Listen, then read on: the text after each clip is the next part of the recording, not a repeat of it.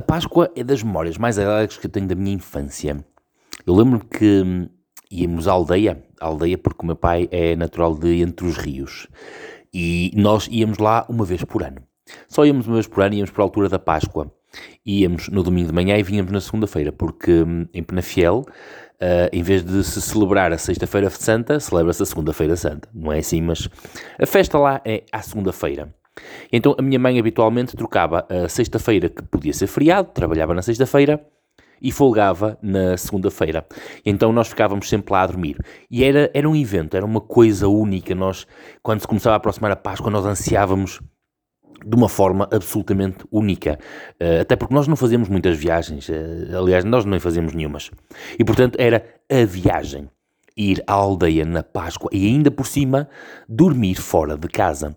Até porque enquanto eu vivi com os meus pais, enquanto criança e adolescente, eu só me lembro de com eles dormir fora de casa ou na Páscoa quando ficávamos a dormir na aldeia ou uma vez que fomos à Serra da Estrela, porque o meu tio Zé fazia anos. Mas adiante.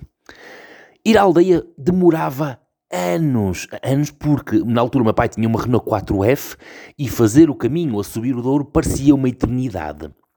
Obviamente que as memórias de criança às vezes atraiçoam-nos, mas isso são outros 500. Uh, ah, depois de chegar lá, tudo aquilo ainda hoje habita na minha, na, minha, na minha memória, na minha imaginação, de uma forma muito feliz. Os cheiros, a cozinha tradicional da minha avó, onde ainda se cozinhava a lenha, uma cozinha mesmo muito, muito rústica, uh, todos os meus primos, todos os meus tios, porque da parte do meu pai juntava-se lá toda a gente, era um, era um dia absolutamente fantástico. Quer o domingo de Páscoa, quando o padre entrava por lá dentro e uh, nos fazia beijar os joelhos de Jesus, que à parte, já na altura me fazia muita confusão, toda a gente lamber a mesma parte da cruz, era assim um bocado nojento. E depois o padre ainda nos dava uma amêndoa que já na altura também achava que era das coisas mais horrorosas que haviam, que era dura como corlos, mas devia ser aquilo que o senhor pároco podia comprar com as esmolas que lhe davam. Vá, fazia crianças felizes, de qualquer das formas. Então, dar um beijinho na cruz dava-nos direito à amêndoa. E pronto, lá um gajo ficava todo contente, não é? Uh, e depois havia a questão dos primos. Era a única vez no ano, na maior parte dos casos, na maior parte dos primos, em que nós estávamos, nós, eu e os meus irmãos, com os primos todos da parte da família do meu pai.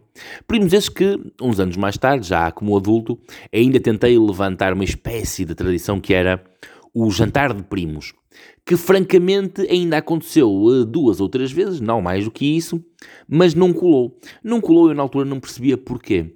E basicamente não colou porque não havia, pelo menos naqueles que se reuniam comigo, grandes laços afetivos.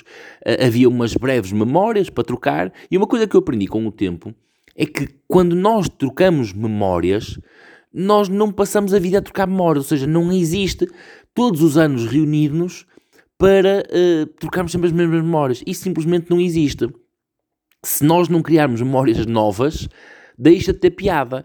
Porque, uh, ou seja, nós não podemos fazer memórias das memórias. Fazemos o primeiro jantar para falar sobre as memórias de infância, fazíamos um segundo jantar para falar sobre as memórias do primeiro jantar e das memórias de infância, fazíamos um terceiro jantar para falar sobre as memórias do segundo jantar, do primeiro jantar das memórias de infância. Não, percebeste a ideia? Não.